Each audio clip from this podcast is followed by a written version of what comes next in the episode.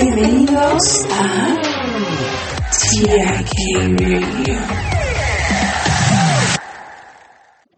Hiparco de Nicea fue un astrónomo griego que vivió en el siglo II después de Cristo.